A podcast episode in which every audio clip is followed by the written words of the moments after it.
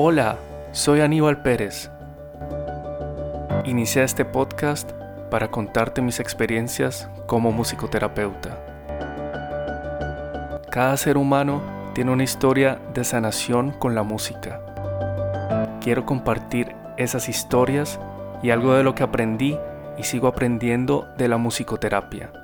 Vamos a aprender y a vibrar juntos en cada episodio. Bienvenido a las crónicas de Orfeo. Bienvenidos a este episodio número 5 de las crónicas de Orfeo y este episodio tratará sobre musicoterapia autismo.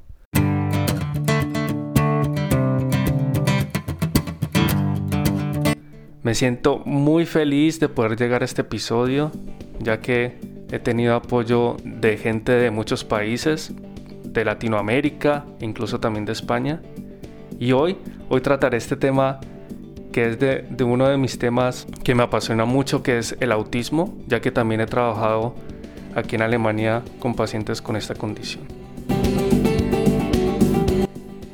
Y bueno, empecemos. El autismo es una palabra que cuando la escuchamos denota como algo de, de fascinación. Una persona puede decir, ah, yo conocí a esta persona con autismo y esta persona se comporta así, o si no también en su defecto están las personas que no han conocido nunca una persona con autismo y entonces tiene mucha curiosidad, curiosidad de cómo se comporta, quién, quién es una persona con autismo o si no han visto películas, hay una película muy famosa que se llama Rain Man, que es con Dustin Hoffman y con Tom Cruise. Y ahí se ve una actuación de una persona con ciertos comportamientos que podría tener un autista, más sin embargo eh, no es completamente fiable lo, lo que se ve ahí en esa película. Entonces una persona se pregunta, bueno, el autismo y más recientemente hay muchos videos en internet sobre, sobre autismo y también muchos mitos, escuchamos lo de las vacunas que producen autismo y para empezar a abordar este tema me gustaría entonces hablarte de qué significa la palabra en sí misma autismo. La palabra autismo viene del griego autos, que significa uno mismo, e ismo significa una tendencia. Quiere decir que es alguien que tiene una tendencia en sí mismo, o sea que es una persona que se mira más directamente a sí misma y podemos ver que o podemos entender que esta persona podría estar desconectada con el mundo exterior. Esta es una definición y es la definición que hay en muchos, en muchos idiomas, en inglés también, eh, incluso en alemán también está así, autismus. Sin embargo, hay una definición que me llamó mucho la atención cuando la, la encontré. Y esta era una definición que la daban los maoríes. Y en el lenguaje maorí, la palabra para autismo es takiwatanga.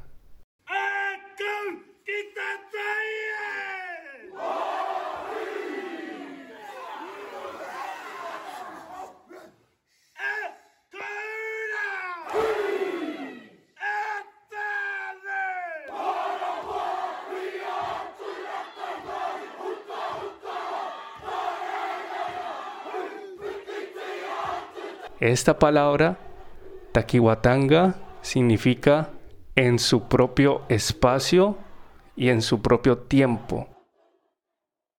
Con este significado cambia un poco esta connotación de tendencia como radical en sí mismo, como si fuera una persona pues que no no está conectada o que no se pudiera conectar con otras personas sino que ya con este otro significado ya pasaríamos a pensar en que esa persona necesita también un, tiempo y que hay que respetar ese espacio y ese tiempo que está viviendo.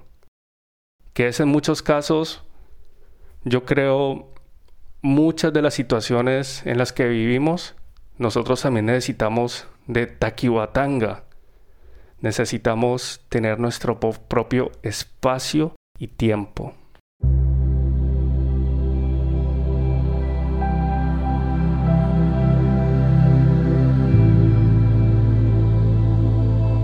Y en este propio espacio y tiempo podemos reflexionar de muchas cosas. Hay veces no queremos que se nos acerque nadie, queremos estar solos y eso también está, está en orden, no hay problema con eso. Sin embargo, hay momentos en que esta situación se intensifica y entonces ya, ya debemos ponerle cuidado. Y aquí es donde podría llegar un terapeuta o un especialista en salud mental para aconsejarnos para salir de ese espacio y tiempo que se pudo prolongar por mucho tiempo, valga la redundancia.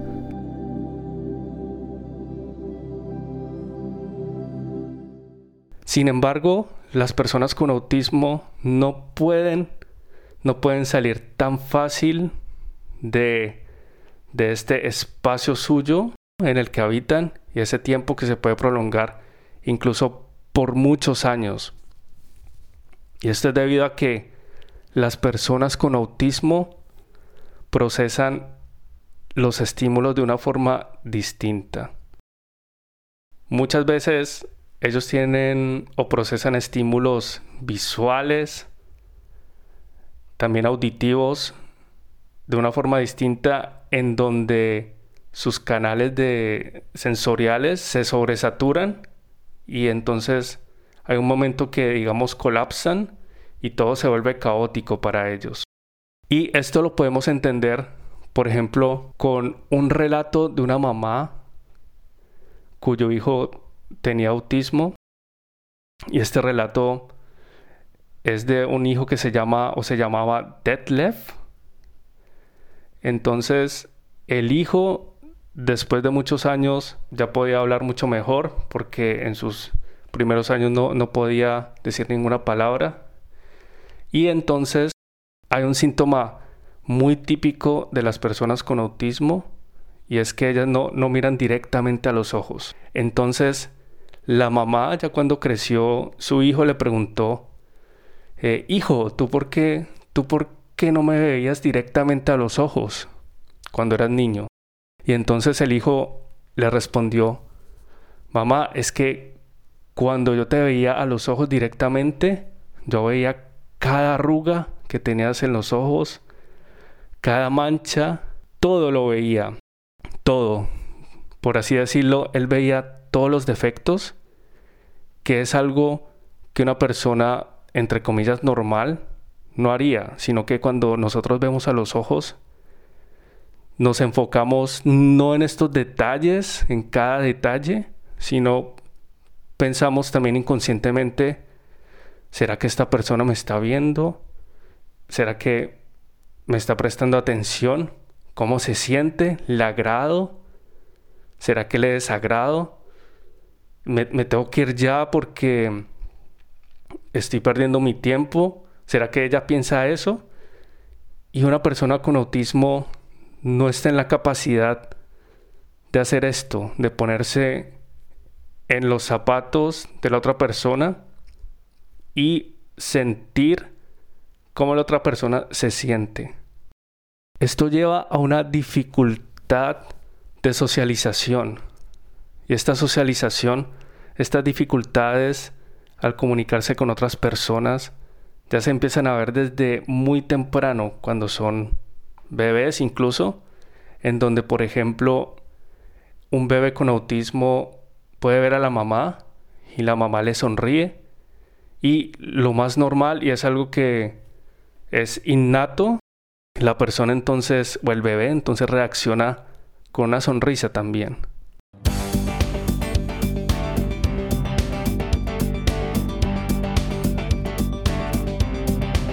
Cuando entonces vemos videos de personas, de, de, bebés con autismo, se puede evidenciar esta falta de sincronización, ¿no? Este baile de gestos cuando la mamá se ríe y el bebé también responde. O también ciertos movimientos que tiene el bebé. Y como sabemos, los seres humanos necesitamos también de otras personas para desarrollarnos.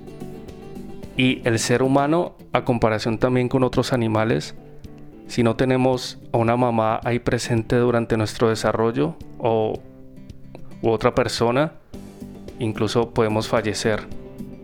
Siempre debemos tener ese contacto humano para desarrollar todas nuestras habilidades que nos servirá para sobrevivir.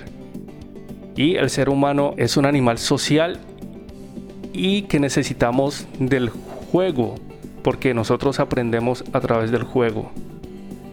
Una persona si no tiene la capacidad de jugar, no se puede desarrollar y no puede aprender. Y aquí es donde también hay una carencia de las personas con autismo en general, que no, pueden jugar primero con otras personas, con otros niños, y se les dificulta el aprender, el aprender nuevas habilidades y sobre todo aprender el sentir, qué es una emoción, qué, qué es lo que está sintiendo la otra persona.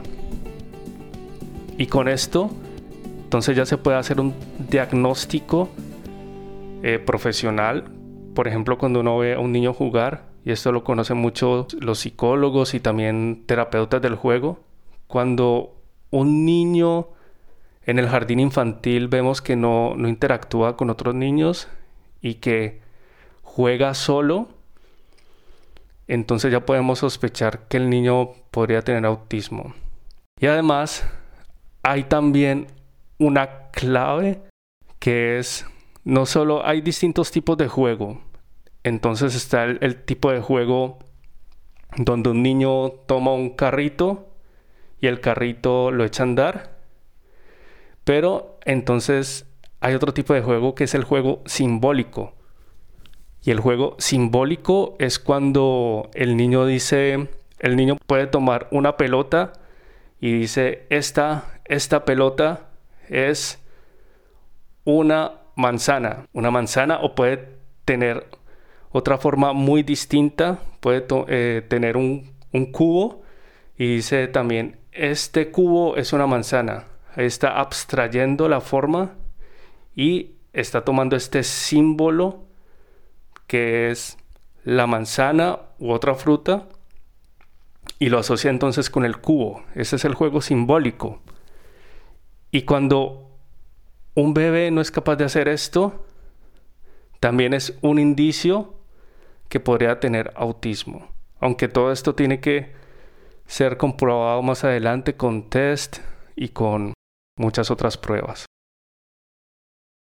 También hay otro rasgo muy común cuando una persona tiene autismo y es las estereotipias. Estas son estos son movimientos involuntarios o también pueden ser voluntarios que realiza una persona, que son movimientos de forma muy repetitiva y en muchas veces sin una meta razonable. Quiere decir que yo hago un movimiento repetitivo como por ejemplo hojear un libro y esto lo hago durante muchos minutos, pero no estoy leyendo. Y esto también es algo muy común que se ven las personas con autismo, no solo hojear libros, sino también cuando dan vueltas alrededor de sí mismos. Estos son indicios que uno que tiene que tener en cuenta a la hora también de hacer terapia y también musicoterapia, que es algo que voy a explicar también en este episodio. Estas estereotipias lo que conllevan también es que la persona se aísle mucho, mucho más de su círculo social y también de otros niños que tiene alrededor.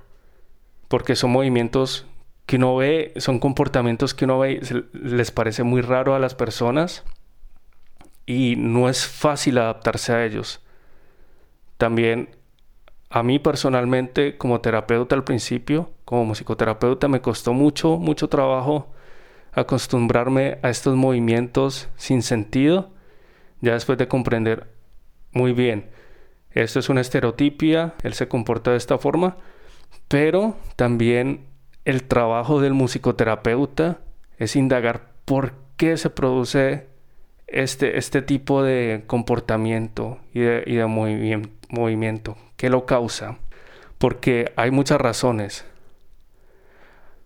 Se dice también que estas estereotipias se deben a que la persona con autismo quiere sentir su cuerpo, porque muchas veces ellos están sobresaturados en los canales sensoriales. Pueden sentir mucho, mucho a la vez, muchos, muchos estímulos, pero no los procesan. Y estas, estas estereotipias son una forma de liberación. Y es por eso que a la hora de hacer una terapia podemos ver qué, qué causaría este comportamiento. Si por ejemplo el niño está con otro grupo de niños y un niño le dijo algo y él podría reaccionar de esta forma. Solo por, este, por esta forma de reaccionar, el terapeuta también puede analizar videos, si le son permitidos filmar, claro, la, la sesión de terapia y ver qué lo ocasionó, para después trabajar con esta estereotipia de forma musical, por ejemplo. Y aquí ya llegamos al trabajo con musicoterapia. En el trabajo con musicoterapia se trata de crear el vínculo, como también ya lo dije en otros, en, otros episodios pasados. En el episodio número uno, la musicoterapia y en especial la música permite crear estos vínculos entre personas, que es algo que les falta a las personas con autismo. La meta entonces es crear este vínculo, pero también tener el respeto por el espacio y tiempo, taquiwatanga, de la persona con autismo, del cliente que tenemos al frente nuestro. Es un trabajo entonces de mucha paciencia, de mucha paciencia y también de mucha regulación de cercanía y distancia ya que muchas de las personas que tienen autismo no les gustan ser tocadas, ¿no? Por ejemplo, un abrazo o contacto muy directo y también esta forma de cercanía, por ejemplo, con los ojos, con la mirada, puede ser algo muy agresivo para una persona con autismo. De hecho, también en los años 70 u 80 más o menos se creó una terapia que fue la terapia del apego.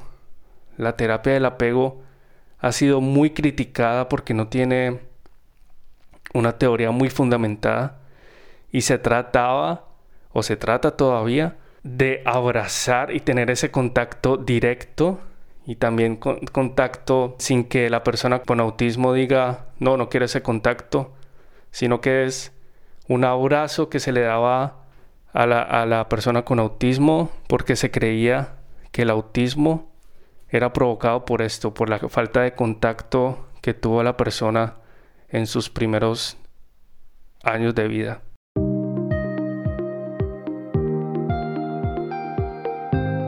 Entonces, este contacto se puede entender también con algo de, de violencia. La persona con autismo entonces no reaccionaba de buena forma, claro está. Y eh, esta, esta terapia es rechazada hoy mayoritariamente por muchos terapeutas. Entonces lo que hace la musicoterapia es regular esta distancia y cercanía también con la música. Y aquí hay una herramienta muy, muy importante que tiene la música para lograr este objetivo. Y esto se logra a través de la creación de atmósferas musicales. Como sabemos, la música crea atmósferas y estas atmósferas no son invasivas, como pueden ser, por ejemplo, otro tipo, otro tipo de terapias, como ya dije, esta terapia del apego, sino que esta atmósfera puede llenar el cuarto donde está el terapeuta y la persona con autismo y a esta persona se le puede dar tiempo de reacción o también vemos si, rechaza esta atmósfera musical creada por el terapeuta.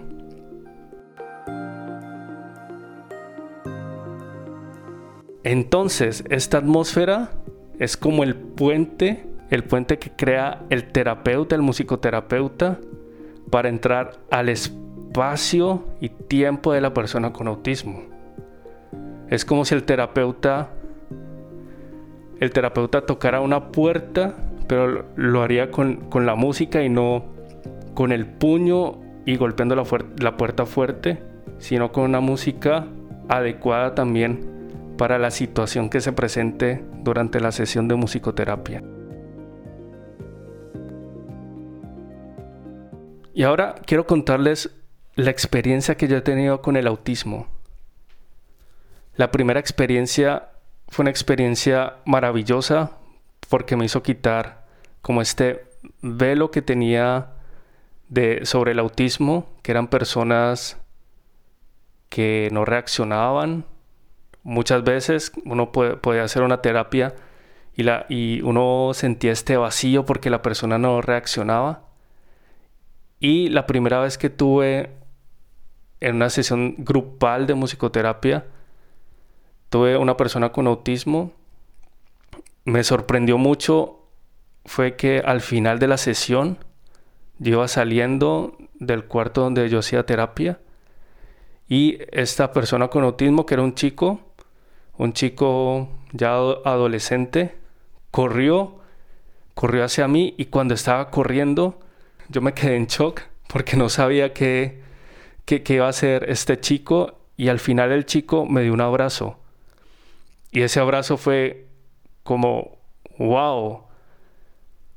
Este, este chico no dijo nada durante la sesión, ya que eh, no, no, no habla.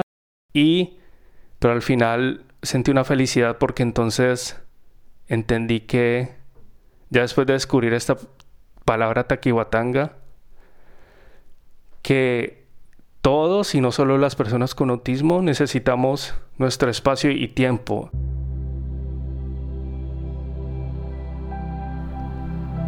Él tal vez no se quiso expresar durante la sesión de terapia, ya que bueno, también fue la primera sesión, pero lo hizo al final y ya mucho después de, la sesión.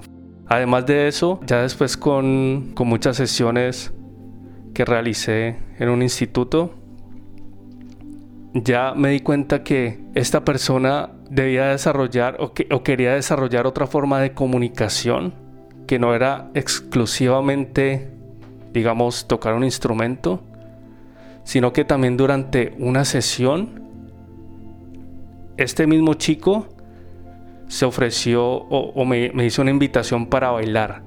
Esto fue antes de la pandemia, entonces no, no había ningún problema con eso con el contacto así físico. Y ahí entendí que este lenguaje también de bailar era una forma de expresarse de él y que al final él me abrió su espacio y su puerta para que yo entrara en su taquihuatanga. Fue, fue una experiencia muy bonita. Sin embargo, también debo confesar que antes de realizar las prácticas y antes de comenzar las sesiones de musicoterapia con este grupo de niños discapacitados, yo tenía una mentalidad muy ambiciosa y era que los niños debían tener buenos resultados y que yo debería ofrecer mis cualidades como terapeuta para tener un buen resultado al final. Y este resultado para mí era que la que la persona con autismo y bueno y no solo él sino también los otros los otros niños pudieran comunicarse mucho mejor y con el habla además y mi meta era esa. Yo decía, al final de estas prácticas, entonces, este chico con autismo sería genial que pudiera hablar, cosa que es un error. Ahí ya me estaba poniendo un obstáculo de ver otras posibilidades de comunicación. Y es algo que también aconsejo a los padres que están escuchando este episodio y que tengan conocidos o también tengan hijos con autismo. Hay que dar a la, persona con autismo este abanico de posibilidades de comunicación, ya sea por ejemplo con la música o con el baile o con el dibujo incluso, ya que hay que entender cómo se comunican ellos. Y esto también se ve en las sesiones de, musicoterapia. También muchas veces se incluye al padre, a los padres, a la mamá y al papá, para que aprendan cómo pueden generar ese vínculo con los hijos. Y la música, como dije, es una herramienta que nos facilita este trabajo ya que no es invasiva. No es invasiva en el sentido en que la podemos regular y debemos respetar entonces el, espacio, como ya dije, de, la persona con autismo y también de otro tipo de pacientes que tenga otro tipo de condición.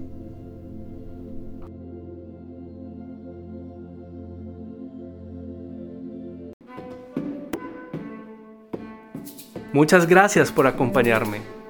Si te gustó este capítulo, puedes suscribirte a las crónicas de Orfeo y compartirlas con tus amigos en redes sociales. Así podrás estar al tanto de los nuevos capítulos que prepararé para ti.